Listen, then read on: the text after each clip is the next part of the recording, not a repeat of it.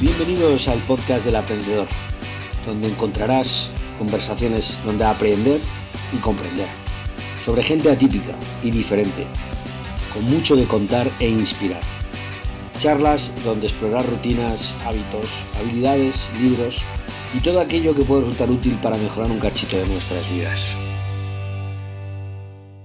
Muy buenas aprendedores, ¿cómo estáis? Un día más tenemos a un nuevo invitado a nuestro podcast. Hoy tenemos a David González. David González es un emprendedor social, fundador de la empresa de Penker.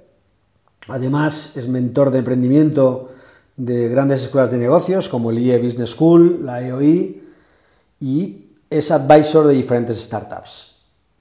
Licenciado en Administración y Dirección de Empresas por la Universidad de Alcalá, graduado eh, por el International MBA con honores por el IE Business School. Antes de lanzarse a emprender, trabajó en consultoría estratégica en Bain Company y Deloitte y también en banca privada en Banif. Además de todo ello, lanzará un libro en breve llamado De Emprendedor a Emprendedor. Bueno, eh, David, sé que estás, bueno, antes de nada, ¿qué tal? ¿Cómo estás? Muy buenas, ¿qué tal, César? Un gustazo tenerte aquí. Un placer estar con vosotros. Un gustazo. Sé que estás escribiendo un libro sobre emprendimiento, que te hago comentar. ¿Nos puedes adelantar algo sobre el libro? Pues eh, sí, la verdad que es un proyecto eh, muy personal. Es un proyecto que además mi intención es que vea la luz el año que viene llevo diciendo esto casi dos años, pero esta vez creo que va a ser de verdad. Eh, porque es un, es un, libro que lo que pretendo es de una manera muy, muy práctica, eh, pues dar eh, algunos consejos del día a día a los emprendedores, huyendo de frameworks, de marcos conceptuales complicados, etc. O sea, hablar de topics o de consejos o de temas que le van a ocurrir a casi todos los emprendedores. Y cuando digo emprendedores, Hablo de emprendedores de startups o del emprendedor que va a montar una pyme o va a montar un pequeño negocio en su barrio. Una peluquería. eso es, una peluquería, una cafetería. O sea, eh, consejos que les puedan ser de, muchísima utilidad. ¿no? Eh, ¿Qué vamos a hablar en este libro? Pues vamos a hablar de temas como eh, pues la importancia de la actitud, ¿no? frente a la aptitud con P, la actitud con C, ¿no? que para un emprendedor es fundamental temas como eh, por qué es importante crear equipos complementarios y no sustitutivos, temas como cuando vas a ir a una ronda de inversión, cuáles son las claves de un deck o de un, documento para inversores que tenga eh, grandes posibilidades de ganar y de atraer audiencia, etcétera, ¿no? Vale, también me comentabas un poco fuera of the record, un poco también el tema de los errores más comunes ¿no? que suelen cometer los emprendedores. Voy a empezar la entrevista con un topicazo, pero es que me parece muy relevante. ¿El emprendedor se hace o se nace? El emprendedor, eh, yo creo que hay una parte natural o innata ¿no? en todo emprendedor eh, mi abuelo, para que te hagas una idea, mi abuelo era emprendedor. Lo que pasa es que era emprendedor en una época en la que no se había inventado la palabra emprendedor. o no se le había dado el bombo que se da actualmente, porque ahora mismo dices que eres emprendedor y es como cuando nosotros éramos pequeños y te disfrazabas de Superman o de Spiderman, ¿no? que era como la pera limonera del barrio. ¿no? Pues eh, mi abuelo eh, que estaba en el ejército en Salamanca, en Matacán, pues en un momento dado empezó a comercializar con gafas de sol que traía de Canarias, en aquella época ray y tal, se dio cuenta que ganaba más dinero con eso, se sacó el título de agente comercial, empezó a crear negocios y le fue francamente bien, ¿no? Él se considera emprendedor, se considera pues, un, pues un trabajador, ¿no? Eh, un trabajador incansable. ¿Emprendedor se nace o se hace? Yo creo que tiene que haber una parte innata, eh, pero debería haber una parte de formación orientada al emprendimiento, que yo creo que es, es, básica y es fundamental. Y eso es lo que te ayuda o lo que te puede ayudar a que puedas ejecutar esos proyectos emprendedores de una manera mucho más excelente y con menores errores. ¿no? Claro. ¿Y tú crees que fracasan los negocios o las ilusiones? Bueno, yo creo que yo creo que hay muchos emprendedores que se enamoran de su idea y eso es muy arriesgado, ¿no? Porque a veces tú tienes una idea en la cabeza, te levantas por la noche, escribes una cosa ahí en tu libreta, te parece que es la idea del siglo, ¿no? Eh, y luego cuando la quieres poner en marcha, pues la, música y la letra no van acompañadas, ¿no? La música va por un lado y la letra va por otro. Y, a veces te parece que es el mercado el que no se da cuenta de lo bueno que es tu producto o tu servicio, pero en realidad es que a lo mejor o no es el timing adecuado o no es la propuesta adecuada y el mayor riesgo que hay ahí es pues efectivamente, enamorarte de tu idea. Pues si te enamoras de tu idea y te sigues dando la castaña sin parar, pues puede ser que tengas un fracaso que al final no tenga solución. Sin embargo, si tienes los oídos y los ojos bien abiertos y te das cuenta de cómo puedes pivotar o darle una vuelta a esa idea o, incluso abandonarla y empezar otra diferente, pues te puede ayudar a salvar el barco, ¿no? O sea que, ese tema es, es importante, ¿no? ¿Y crees que el motivo por el cual uno emprende es se podría decir que es irrelevante mientras hay una verdadera motivación, o sea, un deseo profundo de emprender, ¿no? de tener una ilusión, una visión, o sea, más que el motivo en sí, sino la motivación. O sea, yo creo que, yo creo que se debe emprender, y, esto lo tengo muy claro, se debe emprender por algo más que por el dinero, ¿no? O sea, eh, esto es fundamental. O sea, eh, ¿por qué digo esto? Porque emprender es muy duro, ¿no? O sea, más allá del Olimpo de, los grandes, de las grandes startups, ¿no? De los Uber, de los Spotify, de los, eh, eh, etcétera, etcétera, ¿no? de los Amazon, etcétera, lo normal es fracasar. De cada 100 startups o empresas que surgen un año, 84-85 quiebran en los dos primeros años. Hay un 10% que se convierten en empresas que más o menos sobreviven y luego tienes 4, 5 o 3 que se convierten en grandes empresas. Con lo cual, lo tienes que hacer por algo más que por el dinero. ¿Por qué? Porque si no, a la primera de cambio vas a decir, oye, me vuelvo a la corporación, me vuelvo al calorcito de la corporación donde estaba, que se está mucho más a gusto y tal, ¿no? Entonces yo creo que tiene que haber algo más allá que esa motivación. Debe haber, para mí la parte social creo que es un, es, un elemento motivador, es un driver fundamental, ¿no? Eh, ¿Por qué? Pues porque yo creo, pero esto es mi pensamiento personal, ¿no? O sea, yo creo que todas las empresas deberían generar un impacto social. O sea, si tu misión en estatutos es la extracción y el refinar de petróleo, deberías destinar una parte de tus beneficios a reforestar el Amazonas, por ejemplo, ¿no? Y si tu proyecto no tiene un impacto social como tal, pues deberías ver cómo generar un impacto bueno en la sociedad, ¿no? Porque al final de eso va la película, ¿no? O sea, nunca verás eh, un, coche fúnebre, ¿no? Seguido por un camión de mudanzas, ¿no? O sea, lo que tú generas en esta vida no te la llevas a la siguiente, ¿vale? O sea, lo que tú generas en esta vida, a la siguiente no te lo llevas. Con lo cual, lo importante es que generes un impacto, ¿no? ¿Crees que emprender es una manera de enfrentarte al mundo? Desde luego, yo creo que es una manera de cambiar las cosas, yo creo que es la mejor manera de cambiar las cosas cuando tú tienes a gente con eh, eh, una misma misión en la cabeza, con las capacidades adecuadas eh, y están bien orientados y bien guiados, pues eso es pues una entidad o un ser con una capacidad de cambiar las cosas y de cambiar el mundo como no hay otra, no hay otra, ¿no? No, no, no existe otra comparación como esta, ¿no? Entonces, eh, desde luego yo creo que sí. está claro que, bueno, comentaba al principio del podcast, ¿no? Que, bueno, montaste de Penker, ¿no? Y bueno, pues ¿cuánto tiempo llevas ya? Pues mira, nosotros, yo, yo cogí una excedencia en consultoría eh, a mediados, en el segundo o tercer trimestre, en el tercer trimestre del 2017. Em, como emprender es complicado, eh, pues pasamos por todas las fases, ¿no? O sea, por las fases malas, por las fases más malas y por las fases peores, ¿no? Porque yo siempre digo esto, cuando tú emprendes, cuando las cosas van mal, siempre pueden ir peor, y cuando van peor, siempre pueden ir peor.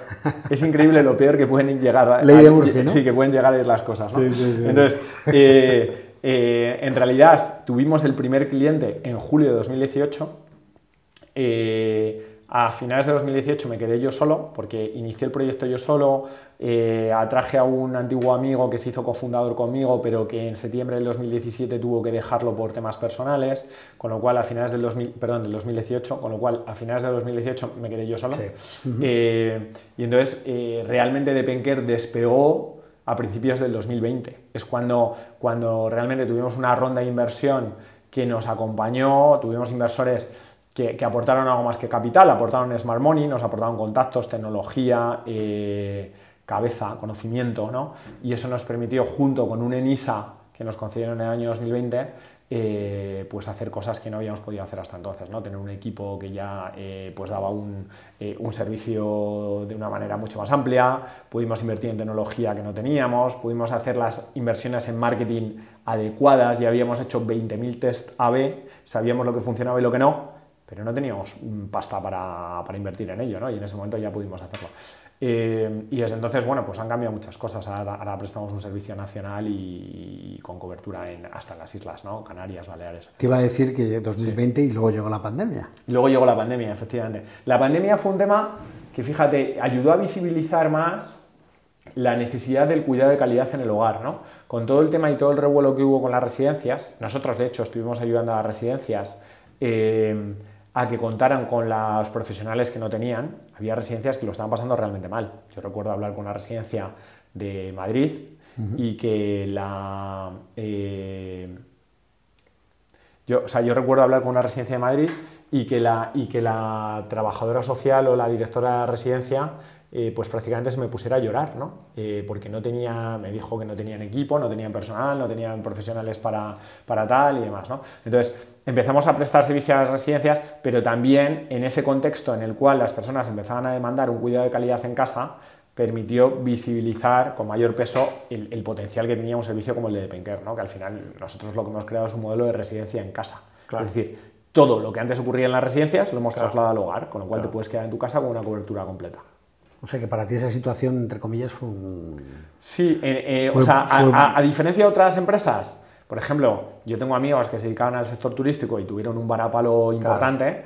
Eh, nosotros, es verdad que, que, bueno, dio más peso a nuestro negocio y a nuestra propuesta de valor y, a raíz de ahí yo creo que ha ido yendo a más. De hecho, en el año 2020 hubo unas declaraciones del presidente de la Sociedad Española de Geriatría y Gerontología que indicaba que solo el 4%, lo digo otra vez, ¿eh? solo el 4% de las personas que estaban en residencias querían seguir en la residencia. O sea, un 96% se quería ir a casa. Eh, el sector de residencias se le echó encima, pero él, bueno, lo que dijo es, mira, nosotros damos los datos que tenemos. Al que le guste, que le guste y al que no, no. ¿no? Claro, claro. Eso es. Y eh, comentas, seguramente en tu libro comentarás el, concepto de validar, ¿no? Yo te lo he oído en diferentes entrevistas, el, tema de validar, la importancia que tiene, ¿no? En, en Depenker, eh, ¿pivotasteis o perseverasteis? Bueno, hemos pivotado en algunas cosas. Es verdad que el tema de validar es fundamental, ¿no? O sea, porque, porque por lo que hablábamos antes, ¿no? Porque tú puedes tener una idea que sobre el papel es fantástica, se la cuentas a tres amiguetes y todos te dicen, joder, qué buena idea, tal, no sé qué, ponla en marcha, ¿no? Eh, pero una cosa es, la, es el tamaño muestral que tú tienes de tus cuatro amigos y otra cosa es la realidad del mercado, ¿no? Entonces, eh, por eso hay que validar. Eh, en consultoría se hace mucho formas de validación como son focus group, como son cuestionarios, como son entrevistas, etcétera, etcétera. ¿no? Y eso también vale para startups. Nosotros qué hicimos? Pues antes de lanzar Depenker nos reunimos con profesionales de geriatría, nos reunimos con trabajadores sociales de residencias, nos reunimos con personas que habían tenido cuidadores para sus padres, madres, etcétera, en domicilio, nos reunimos con cuidadores, o sea, cogimos un poco el testimonio de las diferentes partes para entender qué era lo que funcionaba, qué era lo que no funcionaba, etc.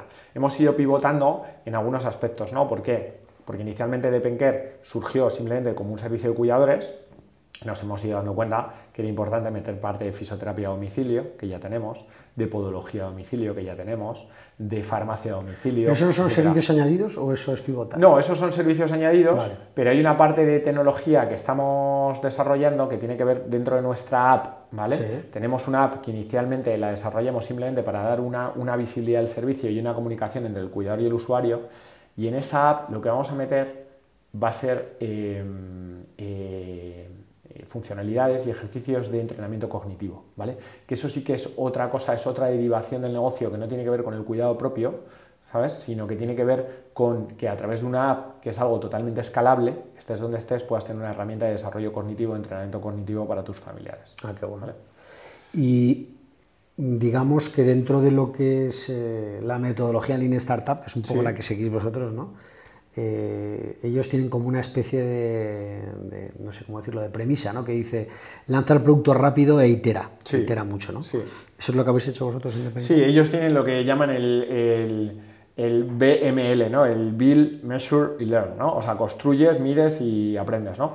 Eh, nosotros seguimos eso en muchas cosas, sobre todo, fíjate, en algo más prosaico, lo seguimos en las campañas de marketing, por ejemplo. Ah, probamos, hacemos test A-B con diferentes cosas o probamos eh, la misma campaña por diferentes vías eh, y probamos, o sea, construimos, medimos y aprendemos, ¿no? Y entonces nos damos cuenta de que este canal para este tipo de marketing funciona bien, este no, por ejemplo. Eh, Facebook, inicialmente nosotros pensamos que Facebook iba a ser un canal fantástico para captar clientes. Lo que nos hemos dado cuenta es que es un canal fantástico para captar cuidadores, pero no para captar clientes, ¿vale? radio, hemos tenido campañas de marketing en diferentes emisoras de radio, siempre hacemos pruebas muy de cirujano, con un presupuesto muy reducido, vemos si funciona y luego ya metemos gasolina, eh, hasta que hemos encontrado la radio que mejor encaja con nosotros. ¿no? Eh, y con el tema de los servicios, pues es exactamente igual. Ahora mismo el 70% de los servicios que nos piden son servicios de interno o de interna, ¿vale? Eh, y inicialmente no pensamos que esto fuera a ser así, ¿no? O sea, que hemos ido viendo cómo respiraba el mercado y hemos ido midiendo y hemos ido enfocando en base a eso. Ya, ya, ya. ¿Cuál crees que es la capacidad clave o esencial de una startup? O sea, aprender más rápidamente sobre sus clientes. ¿Cuál te parece la capacidad clave que debe tener? Bueno, la capacidad que tiene que tener una startup yo creo que es efectivamente, o sea, el aprendizaje continuo, ¿vale? Pero hay mucho, en fin, mucho discurso a veces un poco eh, vacío sobre la innovación, sobre tal, sobre el aprendizaje, tal. Yo creo que hay un tema que es muy importante y es tener la, flexibilidad, ¿vale? Importante tener flexibilidad. ¿Por qué? Nosotros esto se lo decimos a todas las personas que se incorporan al equipo interno de Penker. Cuando tú trabajas en una corporación, tú puedes entrar y empiezas en esa corporación y te dicen, mira, tú vas a hacer A, B y C. Y cuando te jubilas con 80 años, que es hacia donde vamos, ¿no? te jubilas con 80 años y has hecho toda tu vida A, B y C, ¿no? En una startup, a lo mejor empiezas y te dicen, vas a hacer A, B y C, pero después de un tiempo se dan cuenta que eres una máquina haciendo H y que B, pues no tiene sentido que lo hagas, ¿no?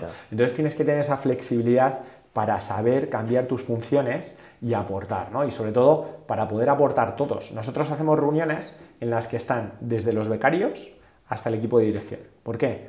Porque a veces hay un tema que se llama el marketing o la miopía del marketing, que parece que los que están arriba lo saben todo y se les escapan un montón de cosas. Entonces, eh, para eso estamos todos en esas reuniones, porque a veces hay cosas que eh, otras personas del equipo dicen, oye, ¿y habéis pensado en el equipo de asesoramiento hacer no sé qué? Y te lo está diciendo alguien que se dedica al departamento laboral.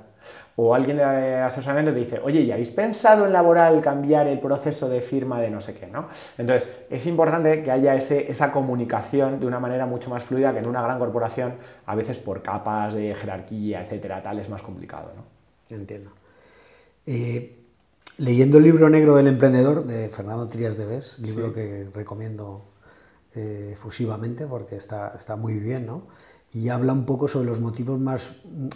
Eh, o sea, dice que los negocios no fracasan por falta de competencias técnicas, sino que por motivos más mundanos, que es un poco lo que comentabas tú antes. Eh, por la falta de sentido común, exceso de expectativas. A mí me parece muy interesante lo de, el tema de las expectativas, porque gestionar expectativas es muy importante. ¿Crees que lo que hace fracasar es el miedo al fracaso que se convierte en un problema real? ¿O piensas que sin embargo, son cuestiones de mercado. O sea, yo lo que...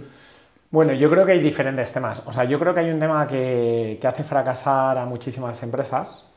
Eh, bueno, hay dos temas, ¿no? O sea, cuando tú ves las encuestas a nivel internacional de por qué fracasan las empresas, el número uno es eh, dicen los americanos, no market need, no hay necesidad en el mercado. ¿vale? O sea, la necesidad solo está en la cabeza del emprendedor. El emprendedor dice lo que hablamos antes, oye, qué idea más buena he tenido, y cuando va al mercado no hay nadie que esté dispuesto a pagar por ello. O no hay suficiente volumen de mercado dispuesto a pagar por ello. ¿vale? El product market fit, como dicen. Claro, no hay, no hay suficiente gente. o sea, lo que se llaman los early adopters te lo cogen, pero luego cuando vas a la vast majority, a la parte gorda de la campana de Gauss, pues esa parte nunca llega, ¿no? Y entonces mueres, ¿no? Entonces, eh, eh, ese es un tema, ¿no? O sea, el que, el que, no haya, eh, el, que no haya necesidad del mercado. Pero hay otro tema que es muy importante y es el timing de mercado. ¿Por qué? Porque siempre se habla de la importancia de ser el primero. Bueno, la importancia de ser el primero yo lo pongo siempre entre comillas, ¿vale? Porque si entras demasiado pronto, tu coste de educación del mercado puede ser tan desbordado que o te están metiendo cash continuamente o mueres antes de que el mercado empiece a saber de qué va tu tema, ¿no? ¿Cuándo pasó esto? Pues pasó con Tivo en Estados Unidos, ¿no? Tivo tenía, un, tenía una tecnología que era fantástica, que hace la torta de años permitía parar lo que estabas viendo, rebobinar, no sé qué, y el mercado no estaba preparado para ello. Años después llegó YouTube con otro tipo de mercado, otra situación de mercado, estaba Internet perfectamente implantado y fue un éxito, ¿no? Em, a veces cuando tú entras con algo muy disruptivo, te cuesta mucho educar el mercado, ¿vale? Y si tú no tienes el capital suficiente para poder educar ese mercado y llegar a ese tal, pues puedes tener un problema. ¿Cuál es otro problema de fracaso de startups? Equipos sustitutivos.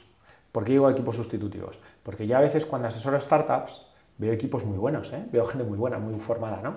Pero son tres fundadores y son clones, ¿vale? Y ves tres clones. Tres clones no sacan una startup adelante.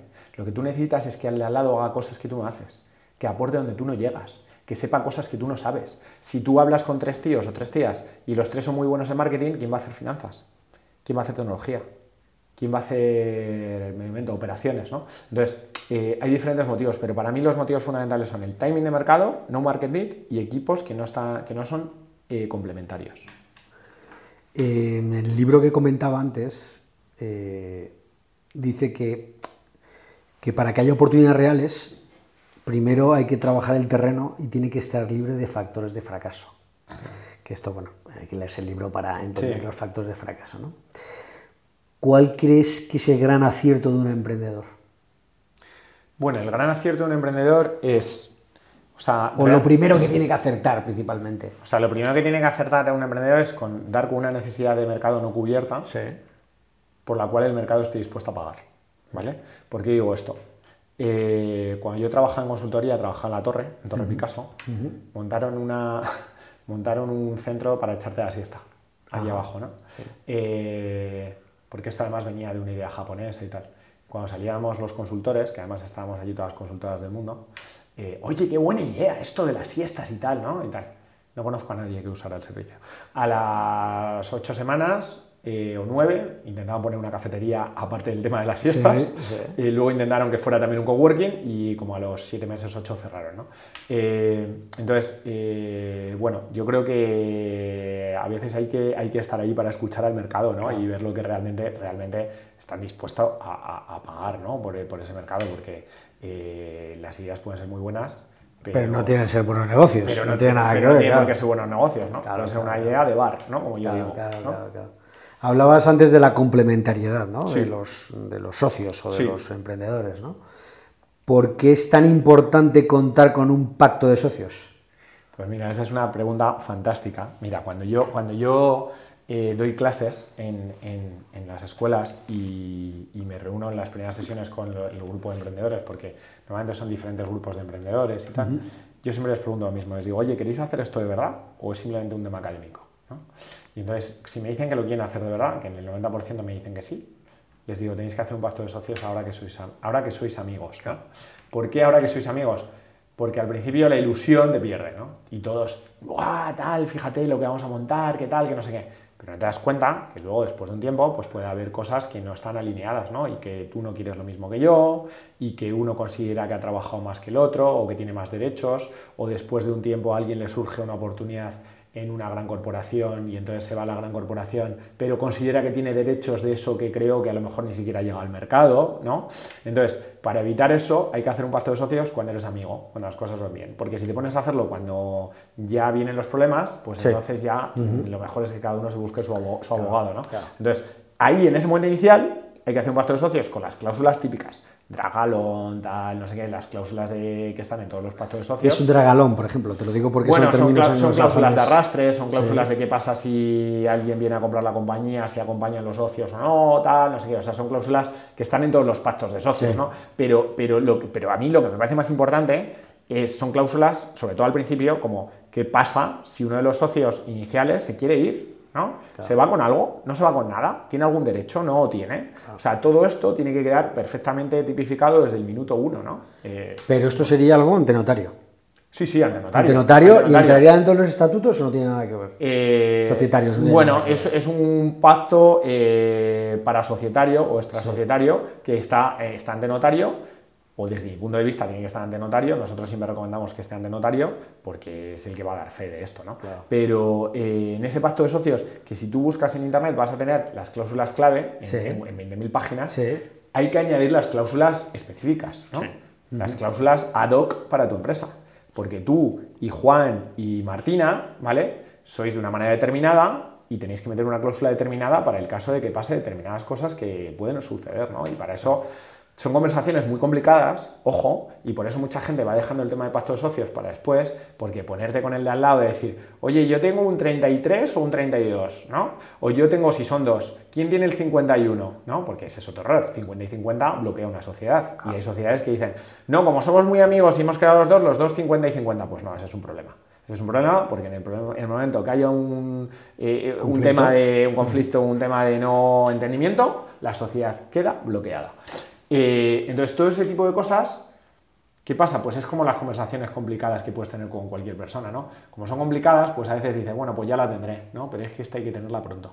Cuanto antes mejor. Es como una especie de pacto prematrimonial. ¿no? Eso es, eso es. Es que de hecho en Estados Unidos, es que eso es muy anglosajón, o sea, es un concepto muy anglosajón que nuestra cultura pues latina, de esa cultura de confianza que tenemos y tal, no sé, no se llama la cultura de confianza. Sí. O sea, la manera que ser, de ser que somos, ¿no? Y de cómo nos gusta tal, puedes abrir melones que no estaban abiertos que es bueno abrirlos para decir, como tú dices, para tener el componente emocional del enfado Claro. no influya y lo puedas tener Claro. registrado. Pero es verdad que siendo como somos los españoles... Cuesta, claro, y no, pero, pero ese ejemplo que tú pones, ese símil es, es perfecto. O sea, son las capitulaciones matrimoniales, yo llamaría así, fíjate, se me acaba de aburrir. Las capitulaciones matrimoniales de la sociedad. Sí, sí, es sí. que tiene que ser así. ¿Por qué? Porque cuando vengan los problemas, en lugar de ponerte a discutir de si yo más, tú más, tú tal, dices, oye, espera, vamos a la cláusula 12, a ver Claro. qué pusimos. Y ya está, y no hay problema. Y luego te vas a tomar una caña o a comer y ya está. Es como una constitución también. Claro, ¿no? eso es. Eso es. Mm, saliendo un poco de estos temas tan complejos, ¿no? Y también hemos, eh, digamos, la primera etapa, la primera parte de la entrevista ha sido un poco más con los errores, ¿no? Las cosas negativas, tal. Vamos a ir un poco al mundo de las oportunidades. Actualmente vivimos un momento tremendo, ¿no? De- de- de- donde hay mucha gente que crea nuevas empresas y, bueno, pues le va muy bien y, el 90% restante le va fatal, ¿no? Pero, mm, ¿dónde ves o sea, hay muchas oportunidades laborales no solo para el que quiere crear, sino para el que quiere trabajar en una startup. ¿Cómo ves el momento actual? ¿Cómo podrías contar a nuestra audiencia cómo aprovechar el momento laboral y con qué herramientas actuales? Yo creo que, que el mundo ha cambiado mucho en los últimos años eh, y eso eh, pues también se traslada a las expectativas o a, las, a los intereses laborales. ¿no? Eh, yo creo que hoy en día la gente que se incorpora al mercado laboral pues hay muchas personas que valoran otras cosas, ¿no? O sea, antes a lo mejor hace años, pues la generación de los baby boomers, ¿no? Se valoraba la seguridad, ¿no? Se valoraba el tener una estabilidad laboral, se valoraba el, el tener un trabajo para toda la vida, ¿no? Eh, luego eh, hubo una, una época en la que yo viví, ¿no? que era la época de, oye, eh, pues, eh, bueno, pues había grandes oportunidades en las grandes consultoras, grandes bancos, etcétera, ¿no? Yo creo que hoy en día existen oportunidades muy interesantes en las startups, sobre todo para aquellas personas que buscan algo más, ¿no? que buscan generar un impacto real. ¿no? ¿Por qué digo generar un impacto real? Porque a veces cuando tú trabajas en una gran corporación puedes hacer muchas cosas, pero no ves el impacto de lo que haces. ¿vale? Total. No ves el impacto. Incluso a lo mejor ese impacto no llega nunca, ¿no? o a lo mejor eh, haces un proyecto fantástico y, y- y que es perfecto para una empresa determinada, pero luego la empresa cliente nunca lo pone en marcha, ¿no? Y entonces mm, te quedas ahí con un sabor un poco agridulce, ¿no? Eh, en una startup las cosas van a suceder. Es decir, eh, tú vas a tocar un botón en una startup y vas a ver fuegos artificiales o vas a ver una explosión, pero algo vas a ver, ¿vale? algo vas a ver, ¿no?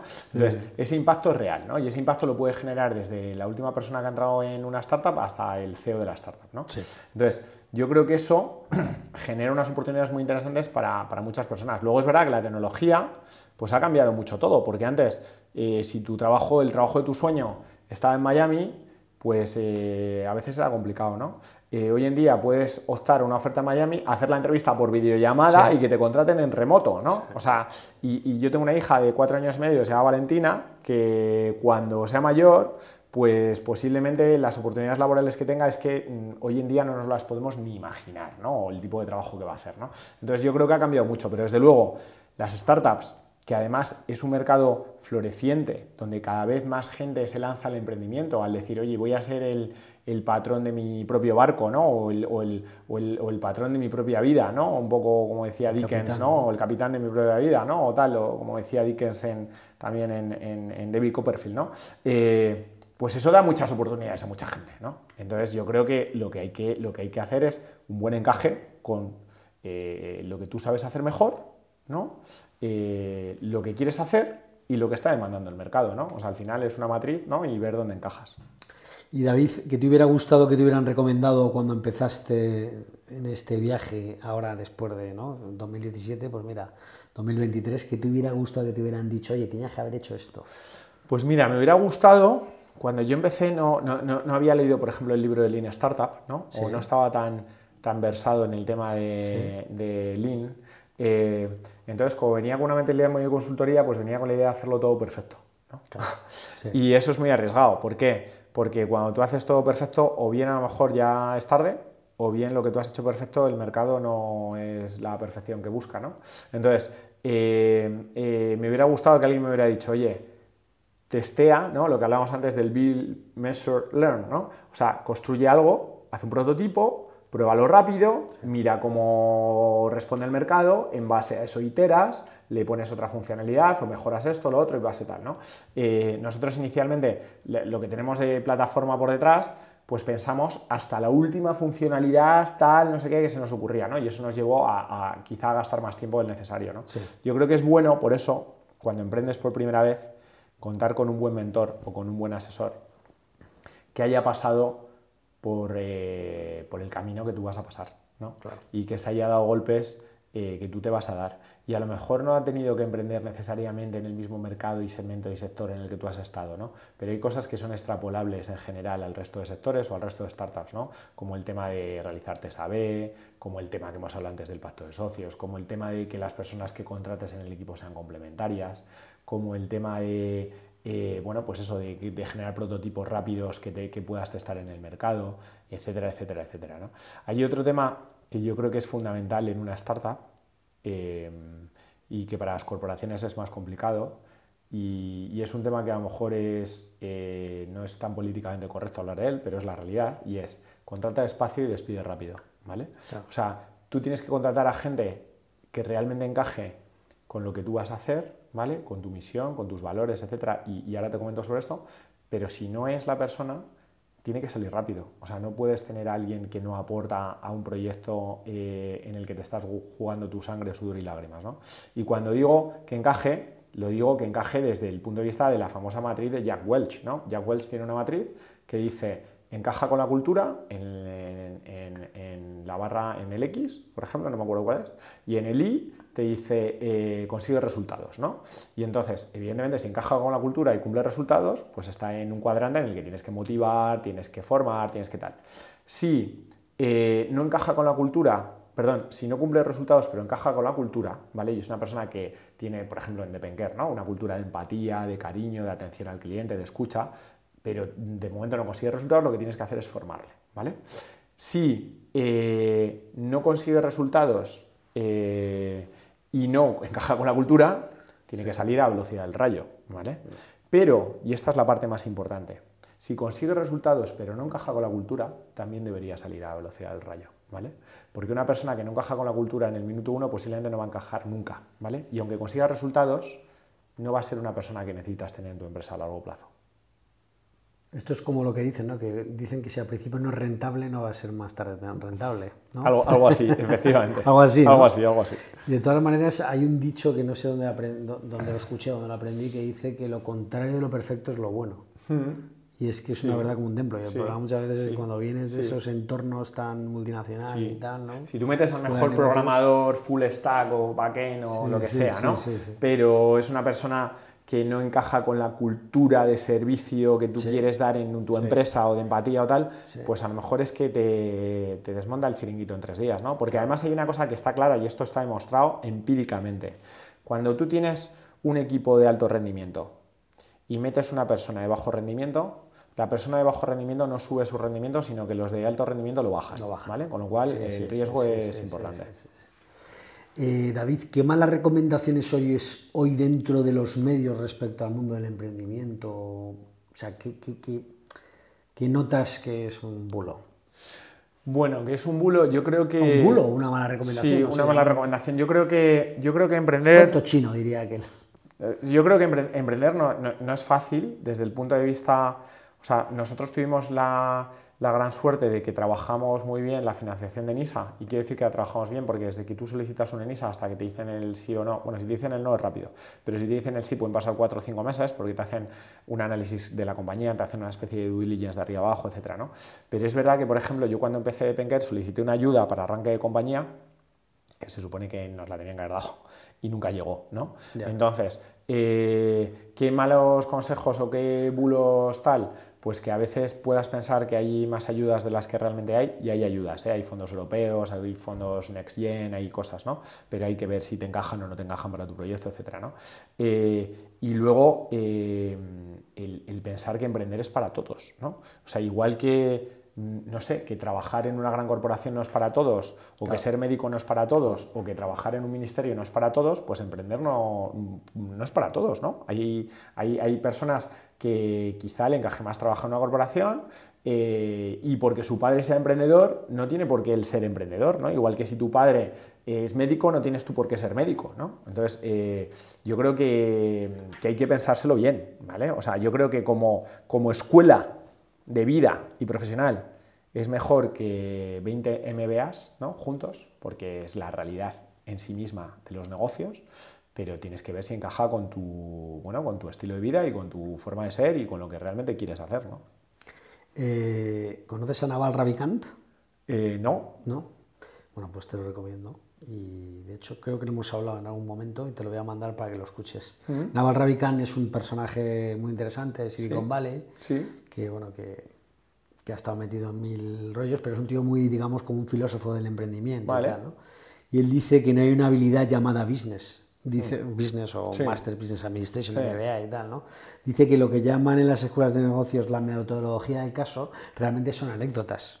Y dice que, hay que ir a los básicos, ¿no? Hay que, hay que conocer lo que ocurre, que es lo que acabas de decir tú, ¿no?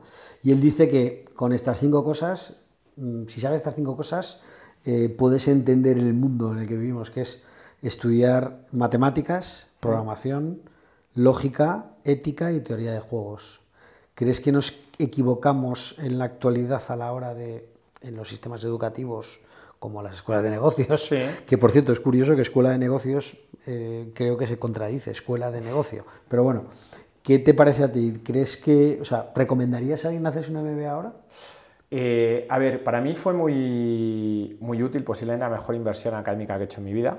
Es verdad que para mí fue, o sea, quiero decir, yo, mm, arriesgué mucho en aquel momento, porque eh, yo trabajaba en aquella época en banca, en el Grupo Santander, dejé el Grupo Santander en una época convulsa, después de que hubieran quebrado los grandes bancos americanos, Lehman Brothers, Bear Stearns, etc. Eh, me endeudé de una manera desorbitada.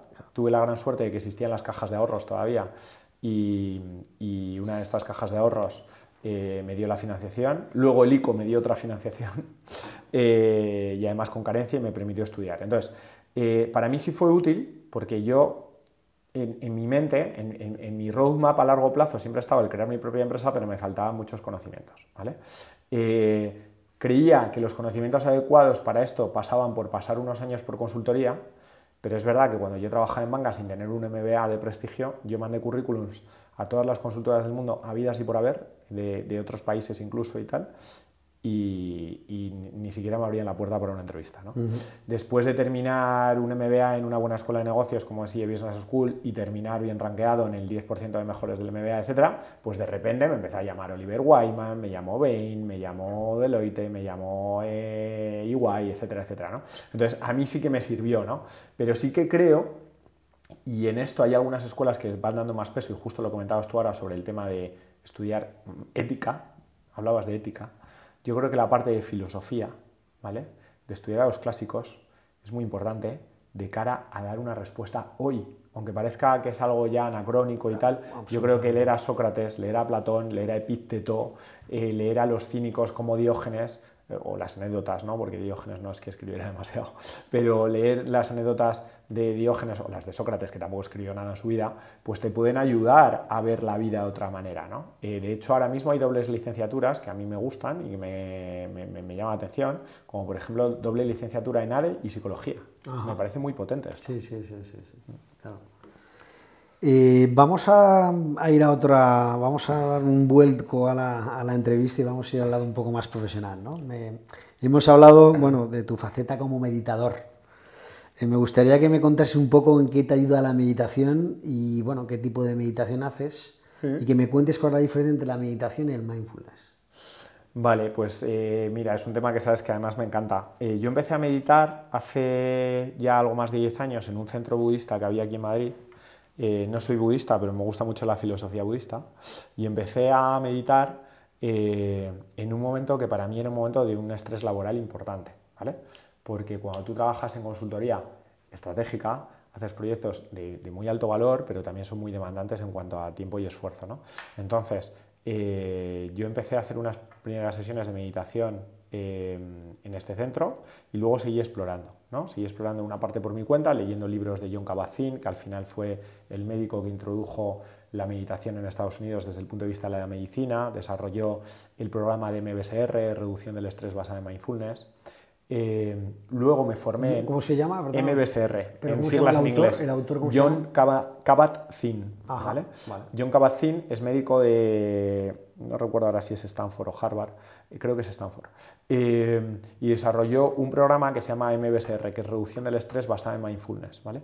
Ese programa ahora se imparte a nivel internacional y se imparte también en escuelas de medicina, y yo me formé a través de la, de la Universidad de Medicina de la Facultad de la Autónoma de Madrid. Al final es un programa de nueve semanas, que es el mismo en todos lados, ¿no? Eh, por lo menos el programa inicial, ¿no? Son nueve semanas en las que ocho semanas eh, sesiones de meditación guiada de diferentes tipos, concentración a respiración, de compasión, de meditar caminando, etcétera, etcétera. Y luego tienes un día de retiro en el que estás 10, 11 horas con el resto de personas que están haciendo el curso y los, eh, digamos, los formadores, sin hablar con nadie, ¿vale? comiendo de manera con atención plena, respirando con atención plena, caminando con atención plena, etc. Para mí es muy útil y creo que es muy útil para los emprendedores. Hace poco yo estaba con una alumna de, de EOI y me preguntaba, oye, David, eh, esta chica era de Sevilla, ¿no? Y estábamos por videollamada. Y me dice, David, ¿te puedo hacer una pregunta que no tiene nada que ver con esto, con el proyecto y tal? Me dice, es que tengo mucho estrés entre el trabajo, el proyecto y tal. Y le dije, digo, ¿has meditado alguna vez? Y me dice, no, digo, bueno, pues ponte ahí, que vamos a empezar. y entonces empezamos a hacer una, una sesión de meditación guiada, ¿no? Eh, y a la semana siguiente, hablando con ella, me dijo, oye, ya estoy muchísimo mejor, ¿no? En siete días posiblemente sea un efecto placebo, ¿no?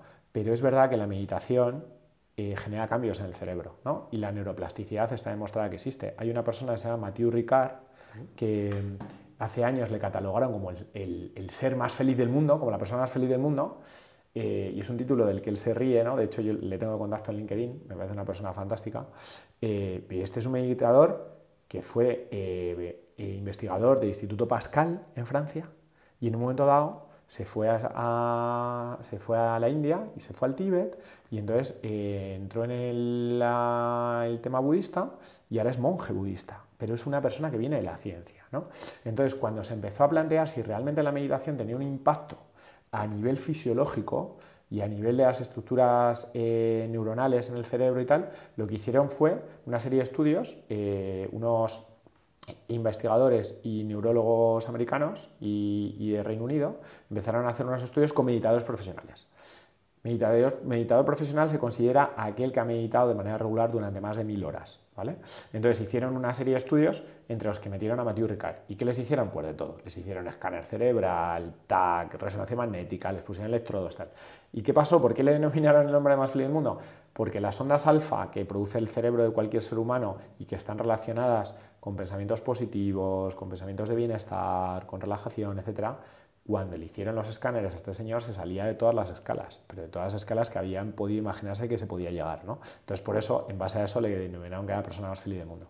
Eh, cuando tú emprendes, y si no emprendes, estás en una corporación y tienes un gran nivel de estrés, eh, tienes que encontrar vías para, para, gestionar este estrés. Y la meditación es una gran ayuda. Yo, por ejemplo, hay un ejercicio que hago todos los días, ¿vale?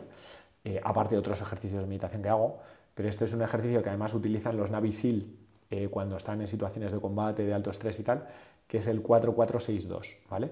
Coges aire 4 segundos, siempre por la nariz, 4 segundos, lo mantienes 4 segundos, los pulsas durante 6 segundos, o contando 6, ¿vale? Y mantienes 2. Y luego vuelves a hacer 4, 4, 6, 2. ¿Qué hace esto? Activa el sistema parasimpático que te reduce el ritmo cardíaco, te reduce el ritmo de respiración, la tensión y te produce un, un bueno, es un relajante natural, ¿no? Eh, entonces yo creo que es muy importante. Y otro tema que es muy importante, que lo llevo explorando desde noviembre del año pasado, es dormir con un esparadrapo en la boca. Ah, mira. Duermo con un esparadrapo en la boca, estuve leyendo sobre, sobre otros estudios de respiración que hay a nivel mundial y, y entonces eh, lo que hablan era de los beneficios evidentemente, respirar por la nariz, ¿vale? A lo largo del día tú vas respirando unas veces por la fosa nasal derecha, otras, otras la izquierda, se va como turnando, ¿vale? Pero es verdad que la nariz se puede expandir o se puede contraer, ¿vale? En función de las necesidades, ¿vale? Si tú respiras por la boca, el aire que tenemos tú y yo aquí ahora mismo delante, el que entra al pulmón es exactamente el mismo con todos los patógenos que tenga o todas las circunstancias que tenga ese aire. ¿vale? Si tú respiras por la nariz, el aire entra humedecido, entra caliente y entra filtrado por las fosas nasales. No tiene absolutamente nada que ver el aire que entra por la nariz con el que está fuera, el que llega al pulmón. ¿no? Entonces, esto, si ya lo haces 20 días, 25 días, tal, ya el cerebro se acostumbra a dormir con la boca cerrada. Esto ayuda mucho a las personas que tienen apnea del sueño o que roncan y tal y que tienen un descanso poco reparador que es muy importante también para los emprendedores tener un descanso reparador, sobre todo para luego para temas de creatividad, etcétera, ¿no? O sea, te pones un esparadrapo en la boca. Me pongo un esparadrapo, me pongo un esparadrapo. Te pones y te pones a dormir. Pues me pongo un esparadrapo, tengo diferentes formatos. Tengo el formato Joker, ¿no? Que me pongo un esparadrapo así muy grande, ¿no? que me ah, cubre toda la boca. Hay otra forma que es ponerte un esparadrapo transversal si te agobia un poco tenerlo todo cerrado. Eh, lo ideal es ponerse un esparadrapo que sea esparadrapo hipoalergénico de papel, porque los de tela al principio hice pruebas con algunos de tela y por la mañana te arrancas el labio y si tienes un poco de barba, ¿no? Los chicos, pues es más complicado. Eh, pero es fantástico. Y, curiosamente, eh, esto es una forma también de mejorar problemas de la, de la mordida, ¿no? Eh, personas que luego han necesitado aparato porque no tienen una buena mordida, si le pones un esparadrapo desde pequeñito, ah. no sacas la lengua y la mandíbula va a su sitio, ¿no? O sea que más allá de esto, ¿no? Pero vamos, eh, para mí la meditación, eh, lo puedes llamar meditación, mindfulness, concentración, respiración, hay diferentes tipos. los ejercicios de escáner corporal son muy interesantes, ¿no? El ir notando, estar tumbado, esto lleva más tiempo, pero el ir notando desde el dedo gordo del pie, cómo va subiendo tu atención por el empeine, por tal, por el muslo, por la cabeza, tal, pues eso te ayuda a que cuando estás hablando con alguien estés más atento, estés más enfocado, te ayuda a reducir los tiempos de recuperar la atención cuando estás en labores multitarea. La multitarea mata la atención y mata la creatividad y es muy dañina para el cerebro. El cerebro no está preparado para el multitasking, pero en un mundo en el que la multitarea es una necesidad, si tú haces meditación eso te va a ayudar que de una manera más rápida, cuando pasas de hacer un tema de impuestos a escribir un artículo para un tema de marketing, pues tu atención se centre mucho más rápido. Qué interesante, qué interesante. Oye, y mi pregunta respecto a lo que has contado, que me ha parecido muy, lo has muy bien y muy claro, eh, y no es nada fácil, ¿eh? porque explicar la meditación y cómo lo, lo has explicado muy bien. ¿eh? Cuando te, y mi pregunta que viene ahora, claro, dices, claro, el emprendedor está sometido a mucho estrés, ¿no? Cuando te sientes agobiado o no te concentras, ¿qué haces para conectarte? Pues cuando me siento agobiado no me concentro, o sea, hay, hay, dos cosas que a mí me ayudan mucho. Una es esto, es la meditación, y además eso lo puedes utilizar en cualquier momento del día. El otro día, por ejemplo, estuve, iba a televisión a una entrevista, y antes de entrar, estábamos en el camerino, eh, hice varias veces ejercicio de 4-4-6-2 y ya entras de otra manera. ¿no? Y el otro tema es hacer ejercicio, hacer deporte, a cada uno el que le guste más. ¿no? O sea, yo creo que el deporte, hay gente que me dice, es que mi meditación es el deporte. Bueno, son cosas diferentes. ¿vale? Yo creo que es complementario. Una cosa es el relax que te produce después de salir a correr o de entrenar o de, yo que sé, hacer remo en máquina o lo que hagas o salir a nadar. Y otra cosa es lo que te produce la meditación. y es complementario no debería ser sustitutivo. Y en referencia un poco a la soledad del, em, emprendedor, ¿no? Hmm. ¿En qué ayuda la meditación a eso? Pues, eh, pues mira, el tema de la soledad del emprendedor me encanta este, este, este, este, tema, ¿no? Porque hace unos años salió una portada, no sé si fue de, The Economist o de Financial Times, que salía, eh, salía un tipo acurrucado en una cama, ¿no? Como hecho un ovillo, y hablaba de la soledad del emprendedor, ¿no? ¿Por qué? Porque es que es verdad que hay momentos en los que estás muy solo, ¿no? Cuando tú estás en una gran corporación, oye, pues eh, tienes un problema de marketing, pues alguien de marketing te echará un cable o alguien de operaciones o tal, pero es que a veces cuando emprendes al principio estás solo. Eh, sobre todo si no cuentas con un equipo de cofundadores que también puedan sufrir contigo la batalla, ¿no? En un momento dado, pues puedes estar muy solo, ¿no? Entonces, eh, ¿cómo combates esa soledad? Pues a veces es complicado, ¿no? O sea, yo creo que eh, como decía Nietzsche, ¿no? O sea, las situaciones complicadas son las que forjan el carácter, ¿no? Y yo creo que esas situaciones lo que te tienen que hacer es aprender, ¿no? O sea, aprender a mejorar. Al final, yo siempre digo que en la vida o triunfas o aprendes, ¿no? Cuando te dan un, ¿no? Como el tema de Mike Tyson, ¿no? O sea, todo el mundo tiene un plan hasta que le doy el primer puñetazo en la cara, ¿no? que decía Mike Tyson.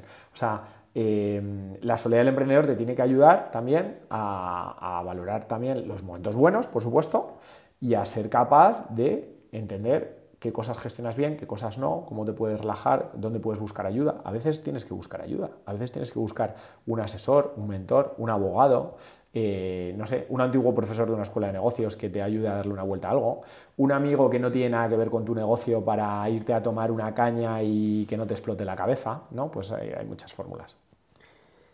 Eh, me gustaría, ya que hemos entrado al concepto de la meditación, concentración, foco, me gustaría enfocar, hablar ahora de la productividad, ¿vale?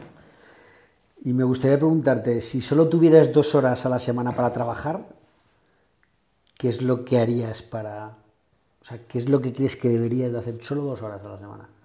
Para que el negocio funcionara? Bueno, a ver, hay un, hay un método que se llama el método Pomodoro. ¿Has oído hablar de este? Sí. El método Pomodoro yo lo uso mucho cuando tengo que sacar trabajo eh, de manera eficiente, ¿no? Que básicamente esto vino por, por, por, bueno, pues por un italiano que con el tema de los relojes de cocina que tienen forma de tomate, pues eh, desarrolló un sistema en el que tú durante 25 minutos, 21, hay gente que hace 25, 21, 23, 30, solo te dedicas a lo que estás haciendo, ¿vale? Apagas móvil, pones el ordenador en modo avión, no recibes emails y te dedicas solo 100% a eso. Y después de esos 20-25 minutos te levantas, te, das una alegría, que puede ser tomarte un café, no sé, ver un artículo de algo que te interese, etc. ¿no? Entonces, eh, si solo tuvieras dos horas, pues tendrías que utilizar un pomodoro a la enésima potencia, ¿no?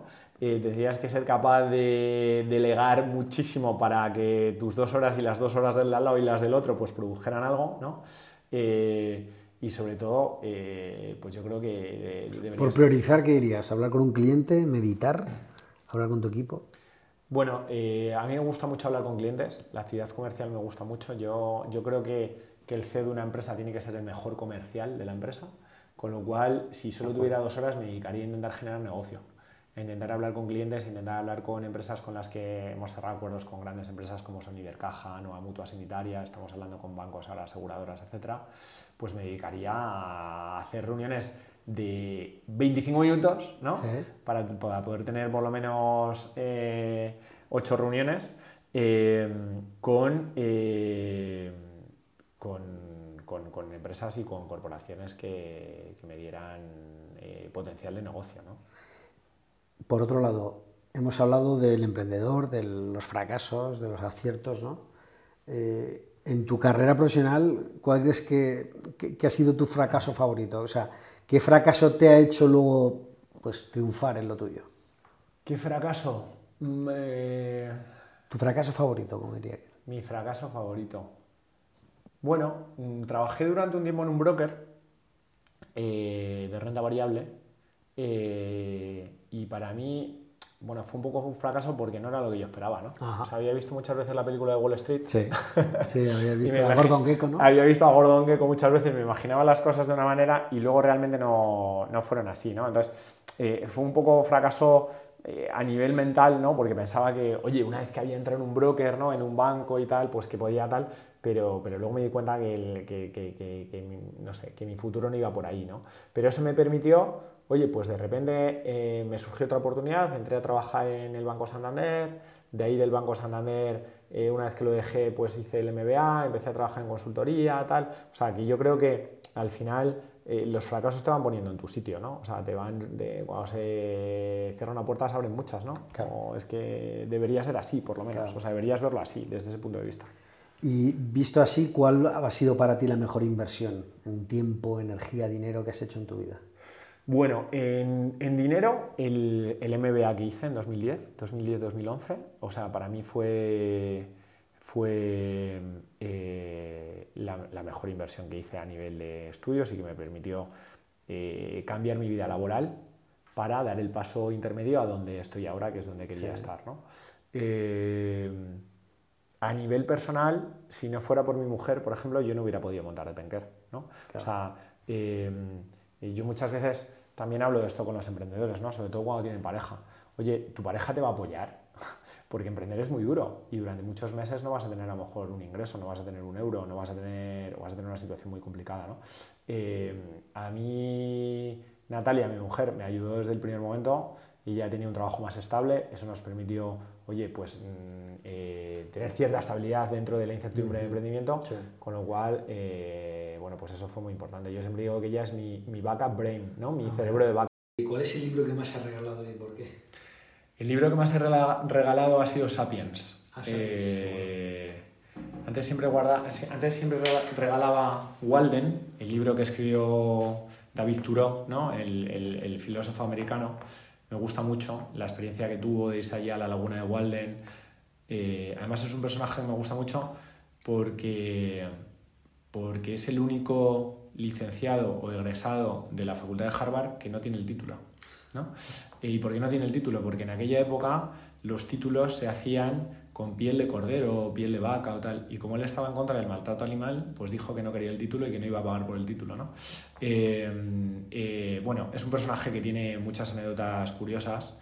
Eh, y, que tiene muchas enseñanzas de, muchísimo valor. Sapiens, hoy en día, más actual quizá, bueno, Walden nunca deja de ser actual, pero, pero Sapiens eh, es un libro sobre cómo funciona la vida. ¿no? Eh, a mí me llamaba la atención cuando empecé a leer Sapiens y me comentaban que era raro ir a una reunión en, en Silicon Valley o irte a tomar algo a un, a un pub, a un bar o tal, y que alguien no sacara el tema de Sapiens. O sea, porque te enseña cómo hemos sido capaces de dominar el mundo a través de las ideas eh, compartidas por todos, de los mitos y las ficciones compartidas por todos, y eso tiene eh, mucho interés no solo para el ser humano en particular, sino para el emprendedor eh, también, porque, porque te permite también eh, pues darte cuenta de cómo funciona el, el cerebro de, del Homo sapiens. ¿no? entonces es un libro que además lo tengo en la mesilla de... Bueno, lo tengo en la mesilla, no, lo tengo en el salón, junto con Walden y con otros muchos, pero, pero para mí es un libro fundamental. ¿no? Es de Yuval Noah Harari. Harari. Harari. Qué buen libro. Sí, de acuerdo. es muy buen libro. Eh, y hablando de libros, pues mira, hay otro libro que tiene que ver con meditación que me gusta mucho, que se llama La biografía del silencio de Pablo de Ors, que es un libro pequeño, finito, muy de mesilla de noche, eh, con capitulitos de seis párrafos, pero que tiene mensajes tan potentes y que te ayudan a...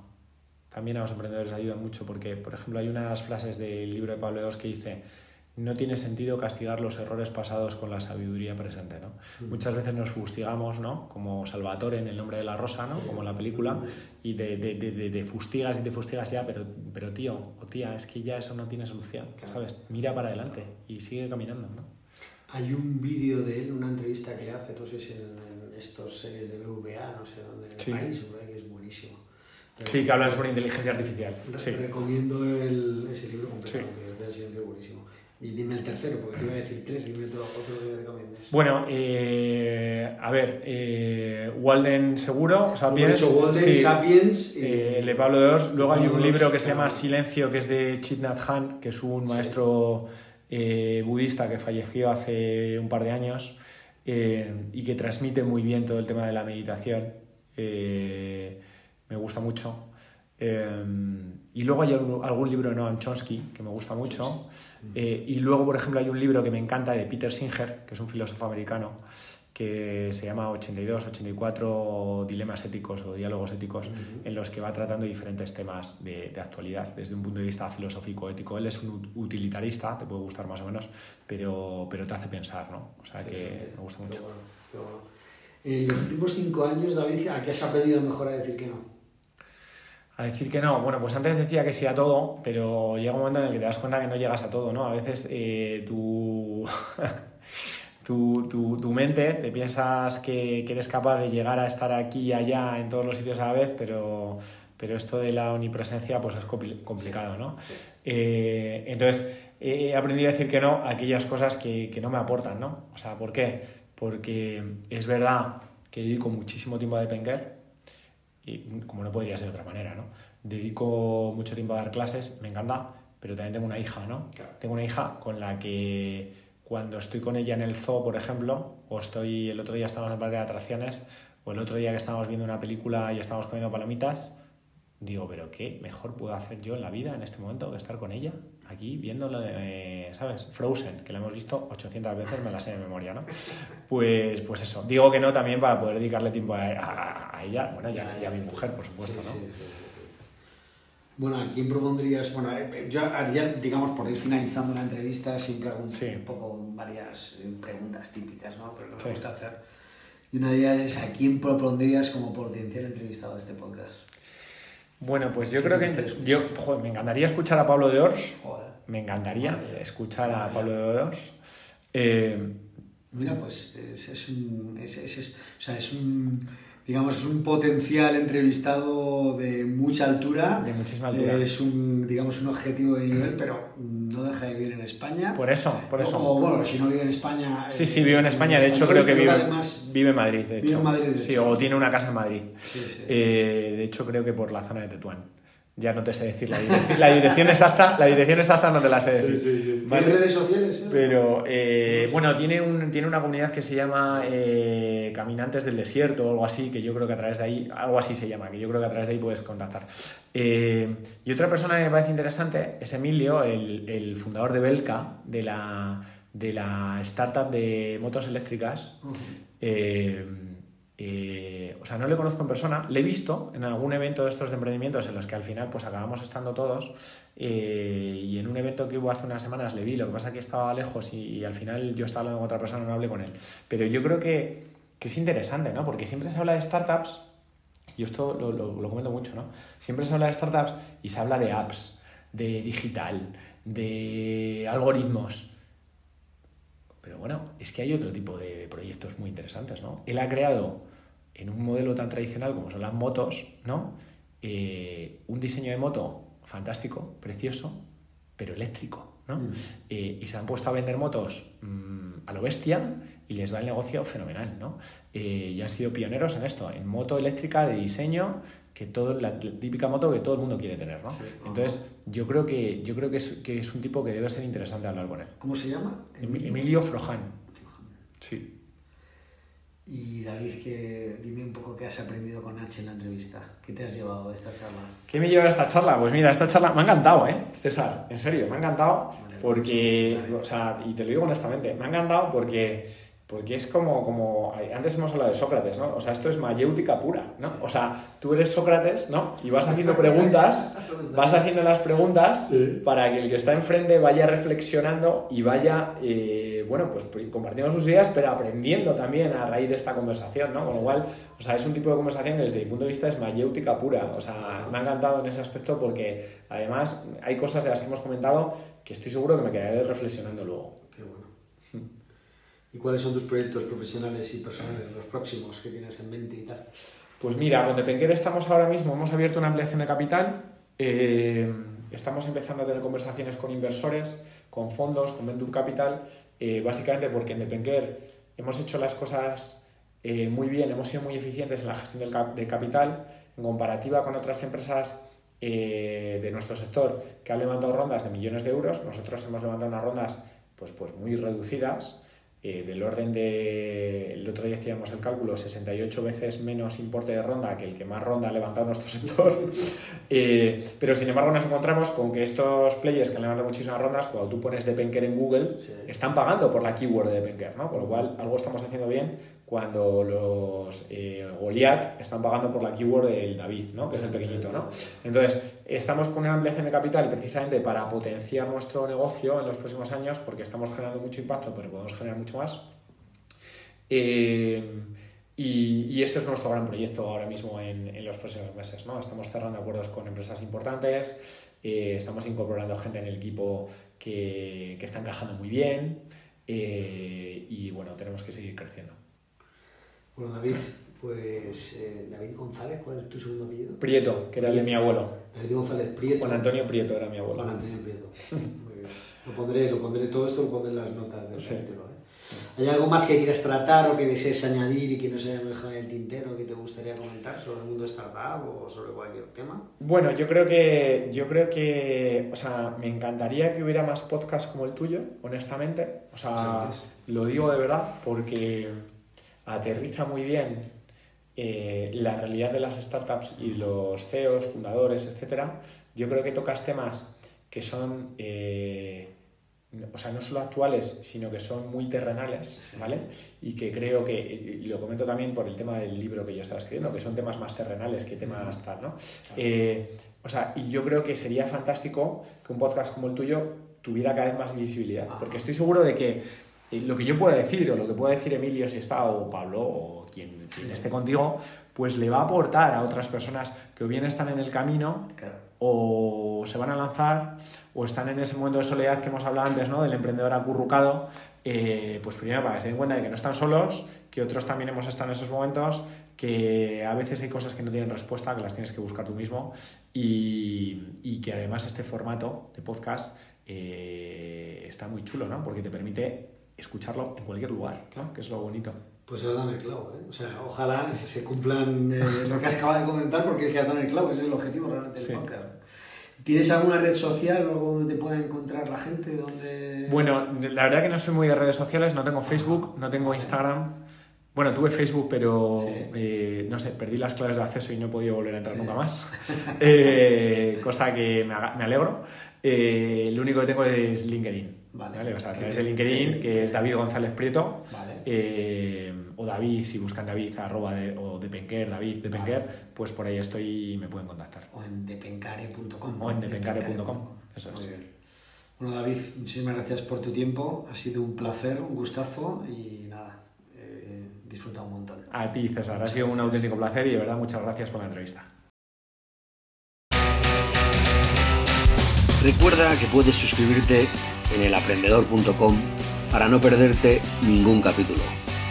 Te espero en el próximo episodio con la próxima charla.